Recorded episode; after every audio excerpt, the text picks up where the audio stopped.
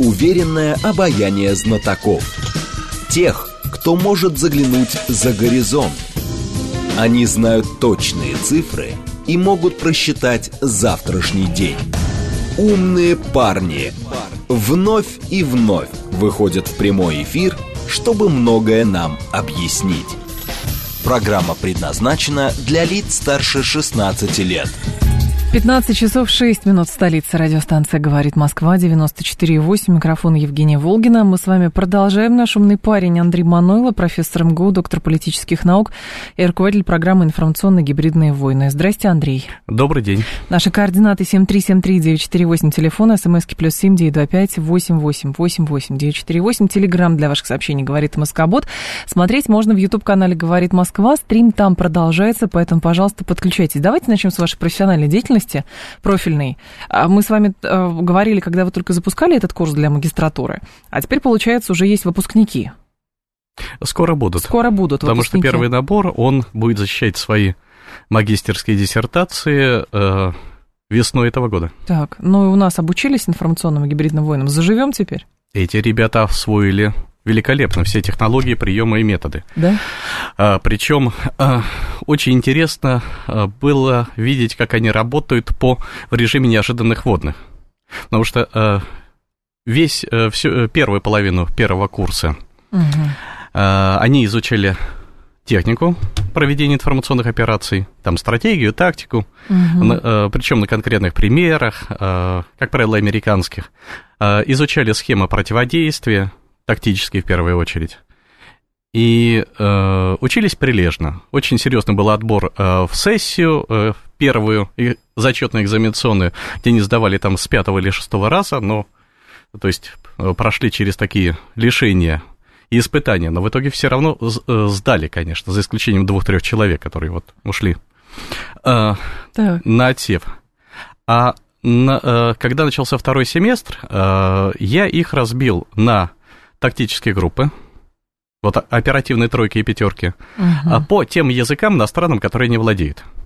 И у меня получилось несколько английских групп, э, испанская, итальянская, немецкая, французская э, группы и сводная группа восточноевропейских языков. И э, этих, э, э этим группам я на, э, нарезал линию работы, соответствующую их базовому языку. То есть они начали работать по тем информационным операциям, которые да планируется и проводится э, специальными службами, ну, как правило, разведками, вот тех стран, языком которых они владеют. владеют. Ага. И э, эффект был э, удивительным, потому что, ну, во-первых, это э, э, впервые делалось не просто в Московском университете, но и э, в Российской Федерации в целом. Угу. И э, заранее не было известно, какой это даст результат.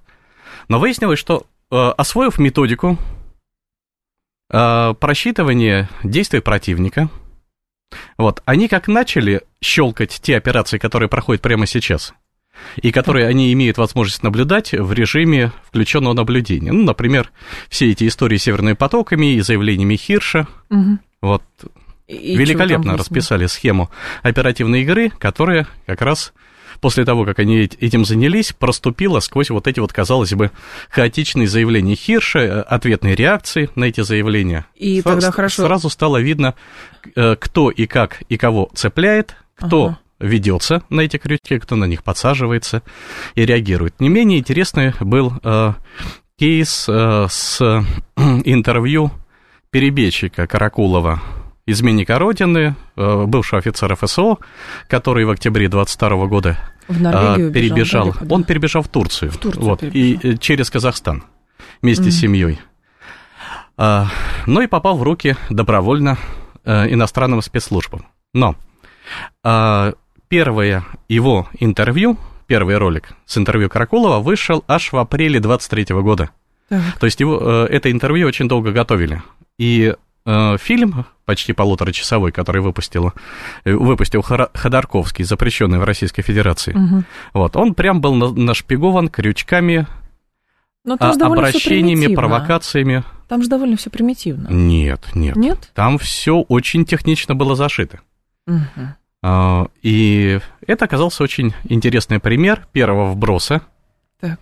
в будущий оперативной комбинации, которая еще будет разворачиваться. Потому что очевидно, что за этим вбросом последуют и другие Какие-то. через какое-то время. Но мы продолжаем вестись-то на вброс, как вы думаете? Насколько мы хорошо а, как-то отражаем а, атаки информационной той стороны? Но отражаем информационные Или атаки как? мы я э, сейчас не имею в виду себя, да, и Мы вообще моих учеников. СМИ, да, и так далее. Вот, а отражаемые так же, как отражали и раньше, то есть никак. Понятно. Вот, в этом, в, этом отношении как непрофессионализм был, так он непрофессионализм и остается. Абсолютно нулевая реакция, э, значит, наступление Э, на грабли многократные, э, никаких попыток там консолидации, э, организации каких-то структур или центров по противодействию. Но у нас есть статья о фейках. Кадров. Вот, вот статья ну, о фейках. Статья о фейках. Но опять-таки, статья о фейках не напугает фейки да, потому что у них Она напугает нет, других, всех остальных. Да вот, судя по э, количеству фейков, которые не уменьшилось, угу. Вот, более того, они стали сложными и еще более опасными. Эта статья, видимо, э, статья, видимо, никого не пугает. Зато, э, э, имея такой, э, такую пугалку, как фейки, вот, можно угу. разворачивать большую деятельность э, ими, имитационного характера, э, учить всех подряд, э, как этим фейкам противостоять. Правда, потом приходит прокуратура и Следственный комитет и начинает задавать вопросы, куда вы дели государственные деньги на это обучение. Или вот разворачивать э, программы на центральном телевидении, за которые хорошо платят. Да вот. Э, толку от них никакого, в основном, в большинстве своем. А как понять, вот какой толк? Ну хорошо, консолидация же в обществе есть, есть. Э, те, кто были против СВО, ну не знаю, там, штурмовали Верхний Ларс, уехали вроде бы. А запрещенному Ходорковскому и прочим запрещенному уже их как фриков воспринимают, как маргиналов. Ну, может быть, есть какие-то восторженные, но опять же, они все штурмовали Верхний Ларс. Понимаете, ну, не все, конечно. Понимаете, но... в чем дело? Когда речь идет о фриковых фигурах, то, что их стали воспринимать как фриковые, угу. это вовсе не результат. Это э, не результат какой-то деятельности, развернутой против них. Вот, это прямой результат их поведения. Вот. Этих и, фриков э, имеется ну, кон, ну, конечно, да. И фрики, они фриками должны восприниматься. Кто за ними пойдет, если они э, там смехотворны сами по себе. Нет, речь идет о конкретном результате. Вот э, если проводятся какие-то контроперации против противника, который, допустим, специализируется на выпуске фейков, то э, результат этих операций должен быть такой.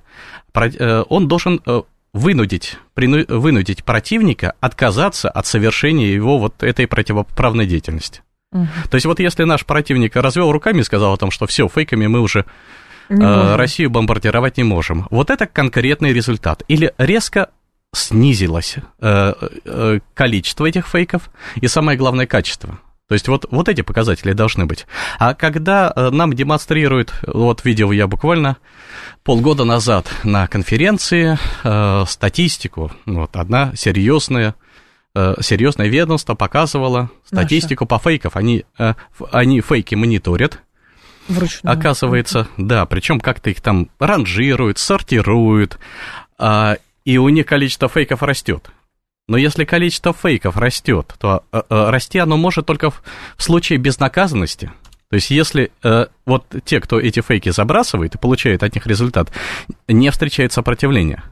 И э, это показатель э, не прогресса в обороне, или там в нападении с нашей стороны, а показатель деградации тех, э, тех систем и тех людей, которые должны противостоять вот этой внешней информационной агрессии против Российской Федерации. Ну, видите, как у нас говорили, что доверяете только официальной информации, там, Министерства обороны, Кремля и так далее, и вот это будет нашей хорошей борьбой с э, фейками. То есть в данном случае вы говорите, что у нас работы нету, потому что у нас э, Эм, как бы верят э, всему тому, что вбрасывает там ЦИПСО и компания, или же мы не умеем на той стороне, у нас нет возможности работать как бы на ту аудиторию, формируя именно там общественное мнение ну, по тем или иным событиям? Вопрос довольно сложный сам по себе. То, что надо, э, то, что э, надо доверять официальным источникам информации, это правильно. Это абсолютно правильная идея. Но Вопрос в качестве вещания вот этих официальных источников информации и в, современ... Э, в своевременности доведения объективной информации до целевых аудиторий. Потому что если э, происходит резонансное событие, угу. и оно порождает резонанс э, в информационном пространстве, этот резонанс пугает людей. Испуг у них прямо сейчас, они чувствуют угрозу. А если вот официальное ведомство активно молчит, то, соответственно... Да, если ведомство при этом молчит и согласовывает угу. правильный, единственно правильный ответ, вот, и вакуум идет, то этот вакуум заполняется вот этой самой фейковой информацией, которая вбрасывает враждебные нам каналы, то есть не наши. Понятно. И э, есть такая закономерность. Вот если вакуум заполняется только враждебными вот этими каналами, Э, только слухами, допустим, и домыслами, то через некоторое очень короткое время эти слухи и домыслы из-за отсутствия альтернативы будут восприниматься как истина последней инстанции, как информация правдивая. И когда прилетит официальная сводка, ведомства, где mm все будет правильно, где все будет расставлено, но она не будет своевременной. А э, ее, э, ей не просто не поверят, ее никто уже смотреть не будет, потому что всю информацию об инциденте они уже получили. С другой стороны, информация живет сейчас 3 секунды буквально, и даже то, что вбрасывалось там в определенное время, и хорошо, через 4 дня после активного молчания какое-то официальное ведомство, там, не знаю, показало кадры с каким-то человеком, которого, значит, mm вражеская пропаганда объявляла, что там его убили или еще что-то, еще как-то, ну все, это отжившая история уже. Ну, то есть э, вы полагаете о том, что самая правильная тактика это вообще ничего не делать? Нет, это конечно, забить, абсолютно да? нет. Я нет, просто да? пытаюсь понять, Но ну, если, если, насколько... они, если, они, если э, провокационная информация умирает раньше, угу. чем э, доблестные специалисты по противодействию собрались, да, выпили по чашке кофе и сказали, все, мы готовы. согласовать Зач... надо, бумаги зач... подписать. Зачем вообще рыпаться? Надо смотреть... Э, Взять ответственность. Э, с попкорном, да, и с Кока-Колой, или что у нас сейчас духоскрепное. Байкал. Ну, Байкал, да, не будем да. Да, рекламу пускать коммерческую. Так. И наблюдать за тем, как все это происходит. Вот, типа, они сами себя со своим оружием победят. Э, ничего подобного, потому что, э, э, значит, если враждебная нам информация выбрасывается просто для того, чтобы испортить настроение у какого-то руководителя, и она бьет по его вот личной болевой точке, вот, угу. то это ерунда, потому что, ну, испортилось у него настроение, да? Каков так. ущерб стране от этого? и безопасности ее? Да никакой. Это вот конкретный человек там переживает, потому что ткнули в его там незажившую рану. Но если вбрасывается э, информация, мотивирующая конкретных людей к совершению конкретных действий, Понятно. причем э, конкретные действия на эмоции, э, э, на эмоциях, угу. на которые их выводят. Ну, пресловутые то, вбросы по поводу новой ага, волны мобилизации, то там, пожалуйста. Ну, да. Хотя бы. Э, то там эта информация породит э, те реакции, которые нужны, причем угу. породит очень быстро и гораздо быстрее, чем вот эти три дня, которые э, да, резонансный повод живет. И когда эти реакции, когда люди прореагируют, то есть конкретные лица, принимающие решения под влиянием этой информации, сделают те действия, которые от них хотят организаторы информационных операций, а то эта информация уже будет не нужна, а, а, информационный повод, я имею в виду. Пусть он умирает, да, появится новый информационный повод, который принесет новые руководящие установки. Ну да, но тогда возникает вопрос, хорошо, как э, сделать эту систему, что ли, более гибкой, где брать этих людей, или, может быть, все идет из, из установки, потому что в любой сфере, абсолютно мы не говорим, тема там со специальной военной операцией, в любой сфере любой там сотрудник э, пиар-службы вам скажет, что вот это мы подсвечиваем, вот это не подсвечиваем, угу. а если здесь дали, ну давайте им позвоним, скажем, чтобы там как-то по-другому это было. Ну, как бы оно вот как, как бы системно так работает. Я не понимаю просто, так как это, это Так это не системно так работает, это работает, наоборот, бессистемно. Uh-huh. Потому что если есть большое, э, э, большое число разных там больших и мелких начальников, которые действуют несогласованно, это не система. Это, наоборот, это наоборот анархия. Просто. Э, значит, здесь все очень просто, и здесь не надо изобретать велосипед. Всем давно известно. Ну, во-первых, кадры решают все. Значит, э, соответственно, если речь идет о информационных операциях и информационных атаках, угу. которые проводят только специальные службы иностранных государств, причем не украинские, вот, которые слабоваты для этого, хотя вот их конкретные ЦЕПСО действуют очень грамотно. Ну вот, а те, кто за ними стоят, то есть американцы в первую очередь, обладающие опытом и сотрудниками, и высоким классом работы. Вот им должна противостоять такая же система, и э, не отдельные уполномоченные ответственные лица, назначенные в конкретных министерствах и ведомствах, да, которые с собой э, друг с другом договориться не могут, а должен быть один центр или не система центров. которая должна специализироваться только на проведении активных мероприятий, то есть информационных операций и контропераций, не на пропаганде, не на, значит, распространении информации в каких-нибудь телеграм-каналах, вот, а на За конкретных... То, э, да. За деньги, да, да, хорошо, что напомнили, да. А, но это э, как? Значит, к, этому, к, прав... к этому должно было прийти. Надо, значит, правильных а... каких-то американцев выписать оттуда, которых за Россию, которые научат, как правильно работать, если мы сами не можем но этого по, сделать. По, пока те американцы, которые за Россию, они э, да. любят Россию исключительно за деньги. Вот. Мы сами можем это сделать. Но у нас есть специалисты, которые понимают э, в современной информационной войне очень хорошо. Правда, этих специалистов можно пересчитать по пальцам, их крайне мало. Я знаю нескольких, да. Нескольких, ну, ну да, да, да. А, но э, этот дефицит, он может быть решен системой подготовки кадров угу. правильно организованы. И в этом отношении в МГУ мы э, эту программу и развернули как ядро будущей системы подготовки кадров в сфере проведения информационных операций и контропераций. И она дает э, хорошие результаты. Но э, угу. это, это во-первых. Так. Э, во-вторых, э, если будут эти специалисты, то в наличии вот с таким же заказ. уровнем подготовки, как у нас, то они не смогут действовать эффективно, если их раскидают поодиночке а, по ведомствам, где каждое решение им придется согласовывать с пятью чиновниками, э, начальниками, это хорошо, если с пятью, а может быть, и с пятнадцатью. Это, это хорошо, да. И каждый из этих начальников будет думать, поставите резолюцию, а вдруг что-нибудь да. выйдет из этого, или как бы чего не выйдет, да, а у него мягкое кресло под э, ним находится, и он вообще, его устраивает его кабинет, там угу. мебель из красного дерева, секретарь, э, секретарь, который ему всегда обеспечивает горячий там кофе или что он при этом пьет. Зачем ему всем этим рисковать?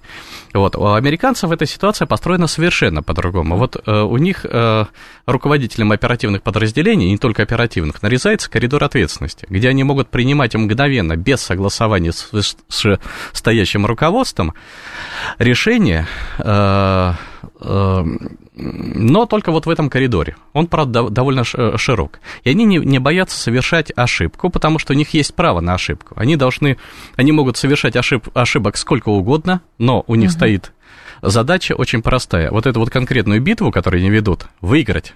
Поэтому если они проиграют все битвы, кроме последней, которую они выиграют, и выиграют войну, вот, их за это наградят. И никто их не будет э, за промежуточные мелкие ошибки снимать. Э, и э, это э, ведет к тому, что они очень активны. Они не боятся рисковать. А без риска войну не выиграть. И э, отсутствие э, э, вот этого лага согласования – Uh-huh. Вот, на которого как раз, э, на который э, как раз и уходит бесценное время, когда надо действовать мгновенно, а ты не можешь это сделать, потому что тебе опять 10-15 э, резолюций надо получить на твой рапорт. Вот отсутствие лага, согласования решений или край, крайне короткий лаг, когда любое решение за 10-15 минут можно согласовать, вот это является еще одним залогом успеха. Ничего этого у нас нет и в помине, потому что э, э, даже если рассматривать те подразделения, которые имеют отношение какое-то к информационной безопасности, в последнее время э, они выросли как грибы во всех ведомствах, без исключения, то это какие-то низовые подразделения, э, э, у которых там 15 начальников сверху. Вот. И они, даже если бы хотели что-то сделать, они сделать ничего не могут. Слушатель говорит, э, хороший результат в чем выражен тогда? Если говорить вот об этих информационно-гибридных войнах, которые, например, мы должны вести с нашей стороны? Хороший результат да. должен быть э, выражен в конкретных потерях, которые противник несет при боевом столкновении с нашими силами информационных операций.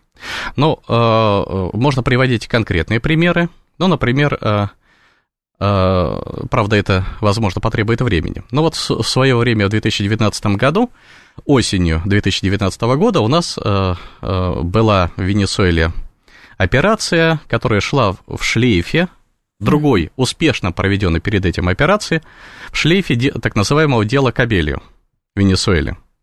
А, так вот, э, после того, как э, дело Кабелио завершилось, а в ходе этой операции э, нашей стране удалось раскрыть тайную операцию ЦРУ, очень хорошо замаскированную и залегендированную, по агентурному проникновению в ближайшее окружение Николаса Мадура.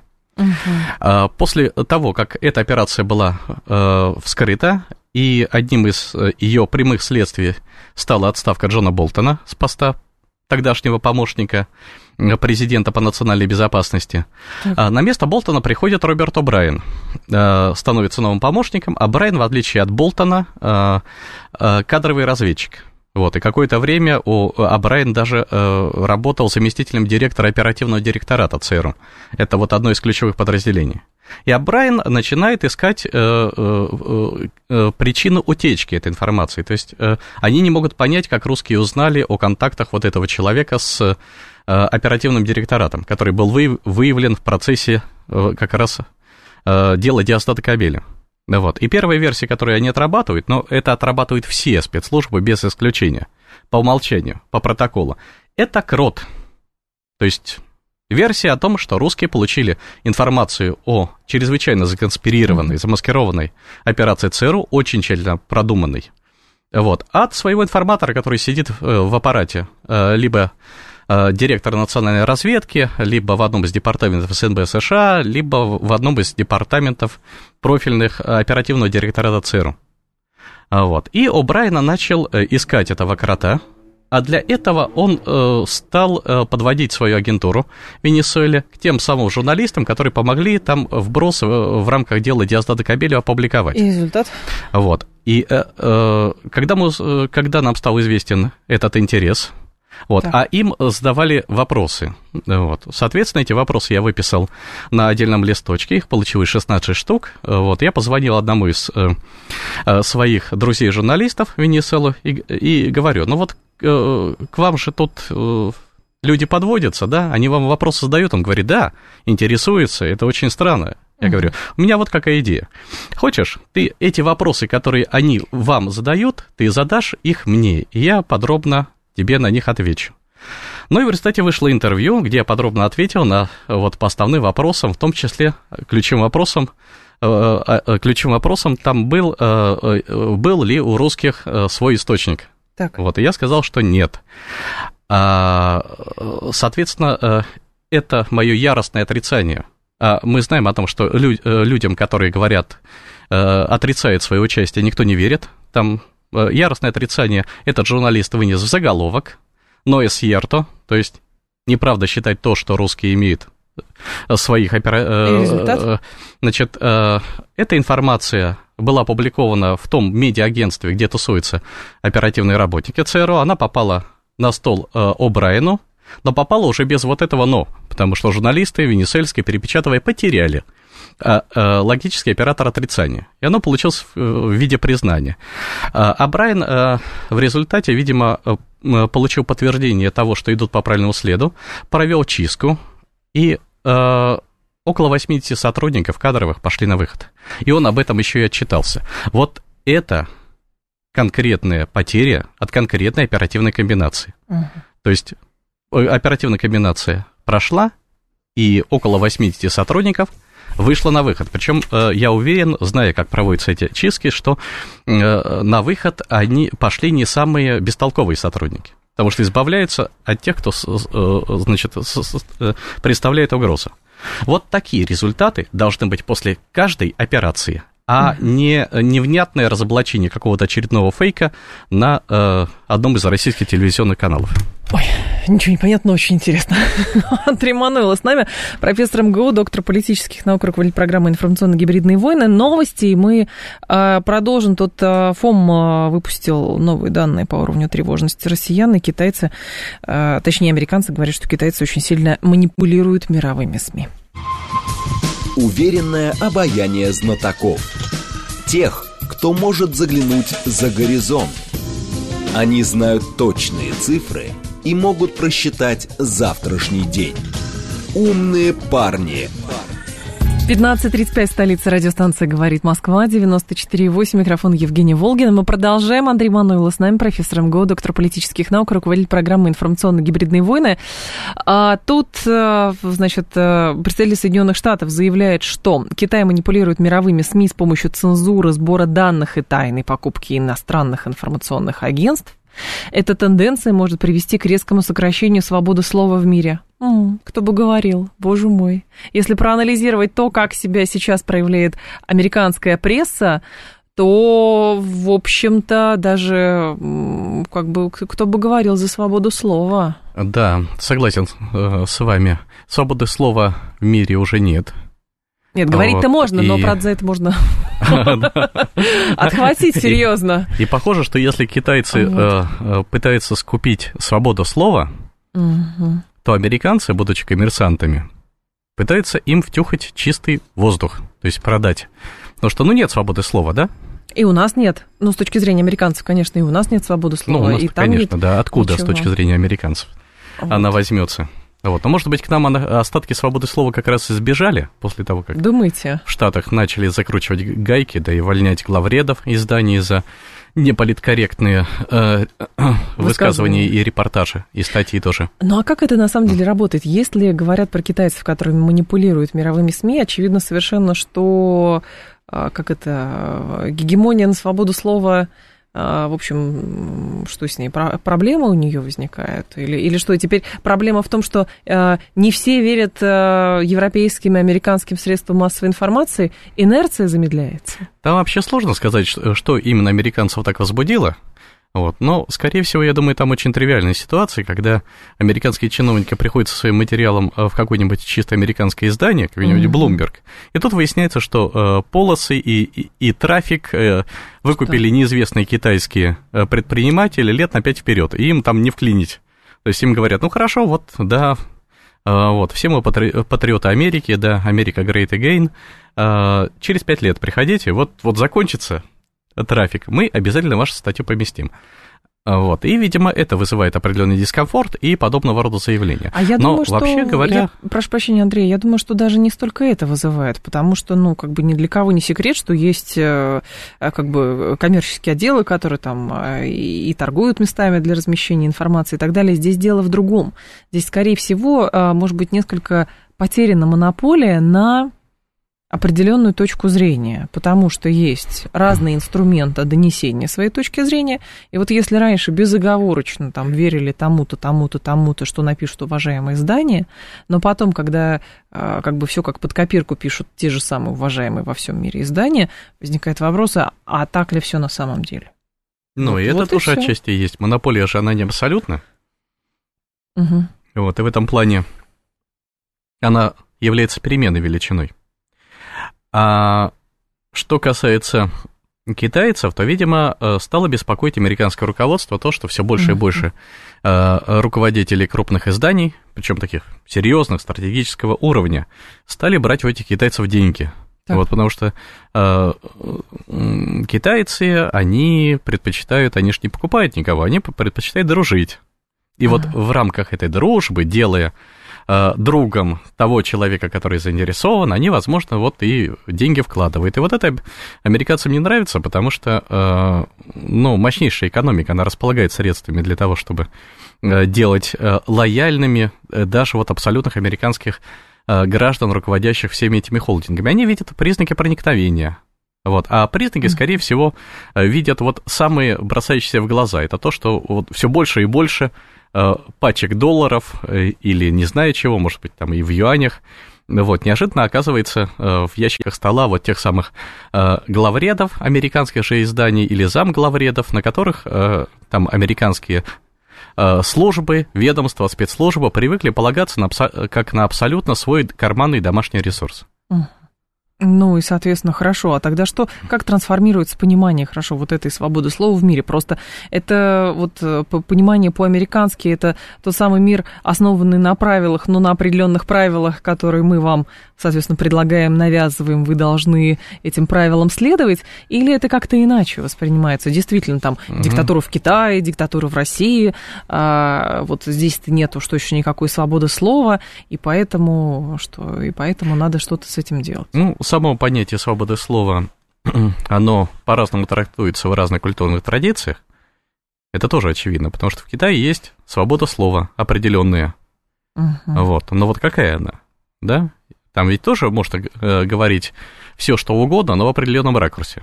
А в других ракурсах говорить это нельзя.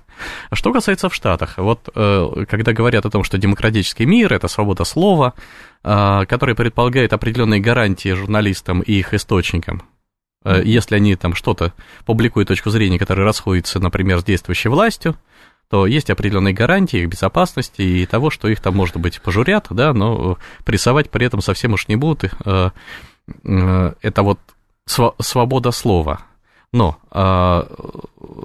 если посмотреть, вот когда журналист, например, западный, ну, будем рассматривать только их, у нас же свобода слова, том, поэтому что, давайте их рассмотрим. Да, что у нас есть свобода слова, то есть так. у них, да? Да.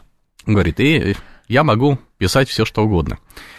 Но он же работает э, не, э, он же не фрилансер, он же работает не самостоятельно. Он э, э, является сотрудником какого-нибудь крупного авторитетного mm-hmm. информационного агентства, допустим, ну, Associated Press, да, так. или там Bloomberg какой-нибудь.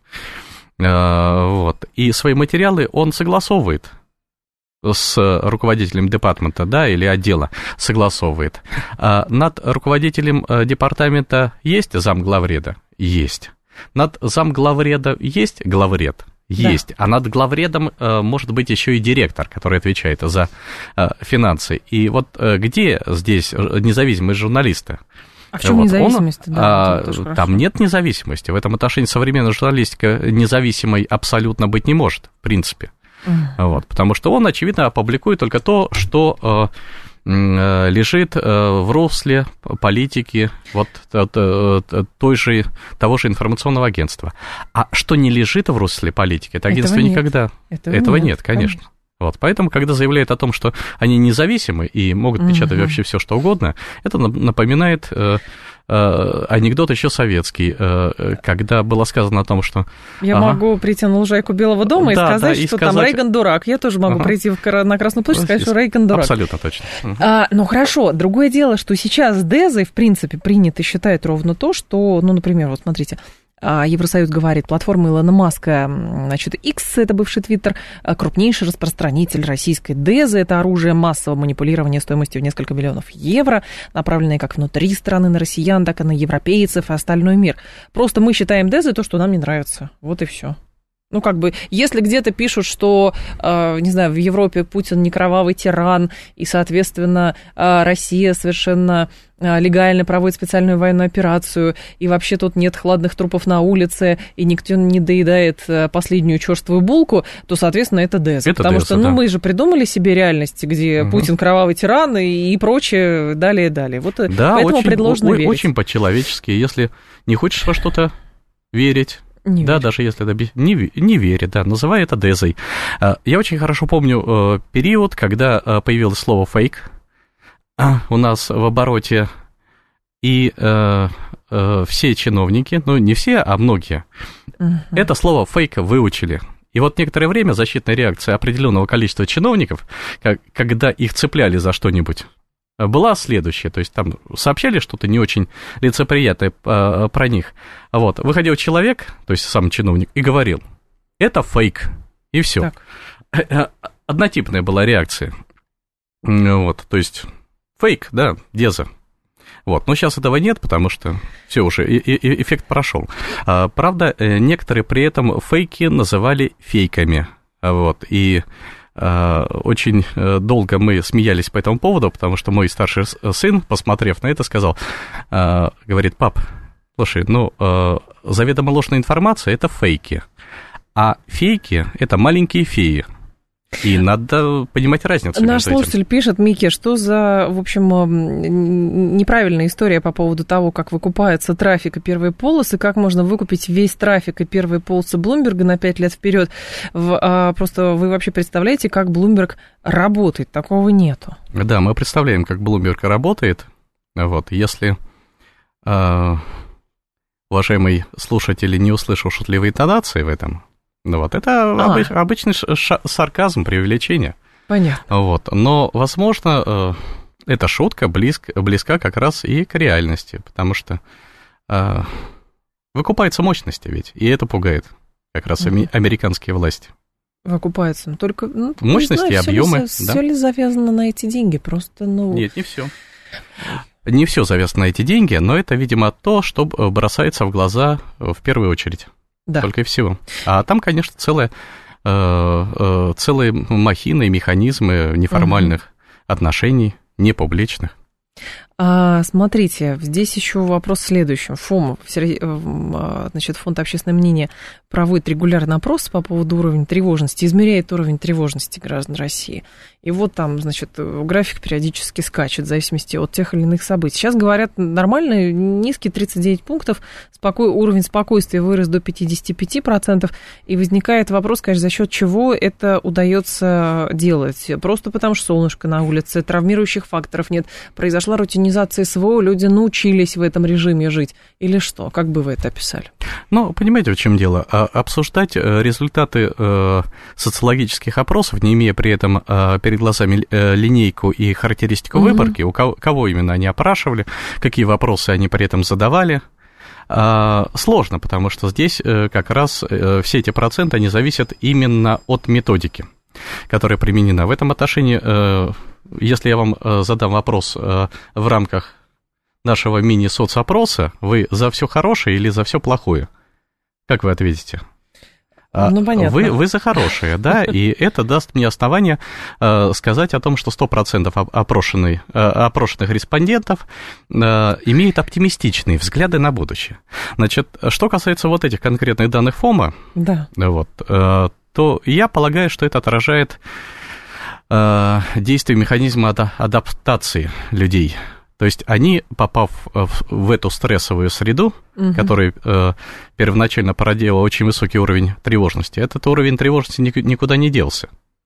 А, вот. Но э, люди приспосабливаются, оказавшись в условиях, несущих по отношению к ним определенную опасность. Вот. И в этом отношении люди психологически адаптировались, потому что и в этих условиях тоже угу. надо, надо выживать. Вот, поэтому уровень тревожности пошел вниз. Да. Но это не означает, что э, э, произошли какие-то заметные позитивные изменения, которые действительно угу. привели к тому, что люди начали ра- радоваться. Ну, хорошо, для государства в данном случае эти же для властей важны а, параметры, потому что, ну, есть, соответственно, там какая-то градация уровня социальной напряженности. А, если там график чуть выше, соответственно, возникает вопрос, насколько хорошо работает система там сдержек противовесов. То есть э, этим нужно каким-то образом оперировать. Вот история была непростая с уровнем как бы самоощущения гражданами, когда там была объявлена, например, частичная мобилизация или еще какие-то были довольно серьезные серьезные как бы испытания. Вот, соответственно, с этим нужно как-то работать. А, понимаете, э, в чем дело? Да, действительно. Угу. Ну, с этим надо работать, и если с этим не работает, то зачем тогда все эти социаль... социологические опросы? Потому что они, соцопросы, должны служить неким таким инструментом замеров тех или иных параметров. Но в данной ситуации, вот эти данные. Мне, конечно, хотелось бы их сравнить с данными социологических э, центров СО, которым я доверяю, угу. сводкам, больше, чем, ну, вот То всем, есть они, всем они остальным. разные, думаете, могут быть, да? Часто бывают очень разные. Но, э, опять-таки, э, что касается тех замеров, которые делает Федеральная служба охраны, поскольку ей не нужно производить какое-то массовое впечатление, вот. А она э, эти материалы, э, значит, эти замеры дает непосредственно президенту, то есть информирует. Вот. То они, возможно, ну, более объективны, по крайней мере. Но, опять-таки, не буду здесь э, разводить дискуссии по этому поводу. Но что касается того, что есть, э, да. на мой взгляд, э, показывает, что люди приспосабливаются и адаптируются к новым условиям. И э, хорошо это или плохо, это не хорошо и не плохо, это обычная реакция людей, а, которые приспосабливаются в э, интересах выживания. Но о реальной напряженности в обществе это не говорит не вот абсолютно ничего, а потому что, что они могут приспосабливаться, и при этом пружина напряженности может сжиматься. Ага, каковы признаки? А, признаки напряженности, да? Да, да, да. Ну, их много. Нет, то, как mm-hmm. выглядит выход mm-hmm. этой напряженности, это всем понятно. Это, это понятно. Ну, одним из признаков является, а, ну, там, э, гражданская и политическая апатия к тому, что происходит. Это признак Например, напряженности? Конечно. Конечно. А это, это не признак стабильности. Это... Ну, нет. как бы оно идет и идет. Нет, ну, нет. Все своими делами а, занимаются. Значит, если оно идет и идет, то, э, как правило, оно там идет и развивается интересно, угу. вот, и уровень гражданской активности как раз вот низовой, да, в том числе и выборах, он растет, потому что, ну, люди видят о том, что все активно развивается, и от их там голосов многое зависит. Апатия наступает в ситуации близкой к безвыходности. И в этом отношении человек может быть сжат до предела, а выглядеть как апатичный в том числе. А, поэтому, то, э, э, поэтому, если речь идет о том, растет напряженность или не растет, то здесь, угу. видимо, должны быть другие запросы, э, вернее, другие соцопросы, другие вопросы в них, и измеряться должны другие параметры. А, вот оно что. Слушатель наш спрашивает, а как вы прокомментируете, за счет чего удается под себя, сейчас найду сообщение, подвязывает людей, которые потом идут и, соответственно, как под гипнозом или поджигают э, военкоматы с помощью коктейля Молотова, mm-hmm. или релейные шкафы поджигают. А, ну это целая серия э, диверсий, э, в которых применяется как раз э, приемы и технологии, близкие к такому э, нейролингвистическому программированию. Вот Кто на, это покупается? на людей. Ну, а? слушайте, ну, нам с вами вот позвони кто-нибудь там, дайте ваш CVV, вот мы должны проверить. Ну, хорошо, вы их спрашиваете, там, вы из Днепропетровска или уже из Варшавы нам звоните? Это, это Эти да. люди бросают трубки, а все остальные-то почему ведутся? Ну, вы же обратите внимание, что, во-первых, э, занимаются подобного рода вымогательством люди подготовленные. Вот, и я помню, что в одном случае, когда я слышал, как разговаривает мой еще учитель, угу. вот, в области психологии с одной из таких позвонивших. Вот, он ее чисто ради интереса, будучи профессиональным психологом, минут 15-20 он ее мариновал, водил, да? Э, мариновал, да. А потом, когда она э, э, начала плыть и сбиваться, у нее неожиданно вот чистый рус, вот был чистый русский хорошо поставленный язык. Стала волноваться, и появился вот этот суржик. Понятно. Вот, то есть стало понятно, откуда этот человек по происхождению, где, где он родился. Там довольно хорошо с точки зрения э, психологического воздействия на людей, ведения mm-hmm. их в заблуждение, манипулирование, люди подготовлены. Вот они специально отбираются, их учат, и в этом отношении на подобного рода ведь вещи попадают и э, не только обычные граждане, да, но и там генералы э, разведки и контрразведки в отставке, да, которые, казалось бы, должны знать, как это делается. Вот ну, недавно было э, там одно из сообщений о том, как господин Стерлигов, да, там одолжил кучу, кучу своих денег. И это опять-таки говорит о том, что, э, в общем, даже на людей профессионально подготовленных могут найтись угу. специалисты, которые найдут конкретную дорожку к сознанию и, что самое важное, к подсознанию этого человека, и этим воспользуются. Ну хорошо, а вот если вот люди, но... даже пожилые, кстати, чтобы люди, ладно, подростки, им говорят, вот тебе 5 тысяч рублей, иди, вот они, соответственно, с неокрепшей психикой, с несозревшими лобными долями идут uh и совершают всякие диверсии. Ну и пожилые вещи. ведь, как а правило, пожил... ведут себя так же, потому что э, с возрастом происходят определенные изменения, и э, очень часто пожилые ведь люди ведут себя как дети.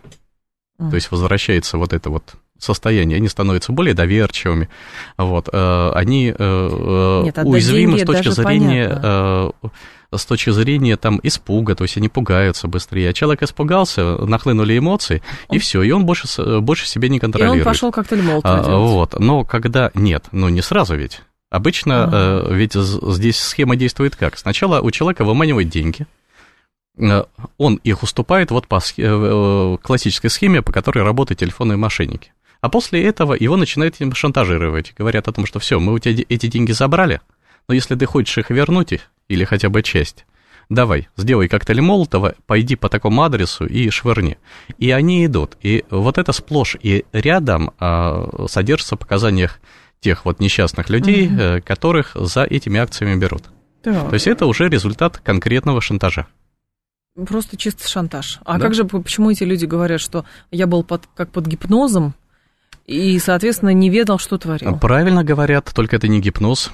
А, действительно не ведали, что творят. А, потому что если человек совершает действие под влиянием эмоций, а на этом, кстати, основано угу. действие всех информационных операций, проводимых разведками, а, вывести человека на эмоции, в которых он теряет над собой контроль, потому что, как говорят психологи, понятно. эмоциональное подавляет рациональное. И после этого человек собой не управляет, им движут эмоции, которые можно направлять в определенное русло, воздействуя раздражителями угу. на рефлексы, инстинкты, Вот. И в этом отношении человек даже, он не просто не отдает э, себе отчет, что он делает, Понятно. особенно в условиях паники. А Он очень часто и не помнит этот период. Мгм. То есть, когда он приходит в себя, выясняется, что у него там провал в памяти, э, он не помнит, что он делал, где он был, и вообще не понимает, как он оказался в той точке, в которой, наконец, он остыл. Э, Это А за счет чего на Украине целая сеть а, вот, а, таких, а, начиная с, а, ну, как это, условно, службы безопасности известного банка, а потом это все трансформировалось в большую системную работу по наему каких-то, ну, получается, этих сетевых террористов, как они их называют, своих агентов, не знаю, слепую, которых используют. И, соответственно, вот, пожалуйста, там тут военкомат, тут этот несчастный релейный шкаф, там еще сфотографируют нам технику пришли, а люди по серьезным статьям уезжают. Мгм. За счет чего это происходит, да? Или да, кому да, да, это за нужно счет, и Нет, за зачем? счет чего? Нет, ну две причины, почему э, развертывается такая деятельность. Первая причина чисто криминальная и денежная, потому что это выгодно. А, Ну вот да. представьте себе, да, э, работает там 10 этих вымогателей. Мгм. Вот, каждый из них должен отработать в течение там дня несколько таких контактов. Если они с каждого вымытят, у кого получится это сделать там э, по миллиону рублей, вот, То профит очевиден, да. но профит очевиден, конечно. Это обычная криминальная схема, чисто причем криминальная. А, Это, это первая вещь, и она превалирующая. Вот. А вторая вещь – это то э, политическое, что пытаются подвязать вот под эту криминальную деятельность. А политическое, ну вот э, если, э, допустим, граждан Российской Федерации таким образом выманивают у них деньги, совершают это систематически, возможно, в масс- массовом порядке, диверсанты там с территории Украины, а, и никто эту деятельность пресечь не может, так, чтобы она прекратилась. Вот. О чем буду говорить? Ну, о беспомощности перед вот этими угрозами. Это уже э, действия, направленные на дискредитацию действующей власти. Вот, и это тоже э, имеет значение в том э, э, поле информационного противоборства, которое сейчас у нас э, существует э, вокруг специальной военной операции, проводимой нами на территории Украины. А, Фантом спрашивает, считается, что 3-5% подвержены внушению, не про таких ли людей речь? А действительно 3-5%? Не так много, кстати. Все зависит от того, как, к какому внушению. Если речь идет Ну о да. гипнозе, о различных формах, или об эриксонианском гипнозе, знаменитом и известном, то да, 3-5%. Но а, а, скрытому управлению, основанному на использовании как раз а, человека, находящегося в а, эмоциональном состоянии, котором он не в состоянии действовать рационально, а действует Мгм. исключительно иррационально. Вот э, этому управле... э, этим формам управления поддерж... э, подвержены ну, все абсолютно, потому что вот даже те контроперации информационные, которые мы проводили в Латинской Америке в 2019 году, тоже дело Диазата Кабеля, оно ведь интересно было тем, что информационный брос, один-единственный, который мы сделали, он добил до тогдашнего президента Соединенных Штатов, до Дональда Трампа. И Трамп сам, э, зацепивший за этот брос, дал тот самый комментарий, он сделал официальное заявление, которое было выгодно нам. И это говорит о том, что от такого, таких инструментов воздействия не защищены не просто пенсионеры или обычные граждане. Легко цепляются даже главы государств, которые, по идее, должны окруж- быть окружены спецслужбами, охраной и прочими компетентными сотрудниками. Андрей Мануэлов был с нами, профессор МГУ, доктор политических наук, руководитель программы «Информационно-гибридные войны». Андрей, спасибо. Ждем снова. Спасибо. Далее у нас информационный выпуск, и я снова с вами.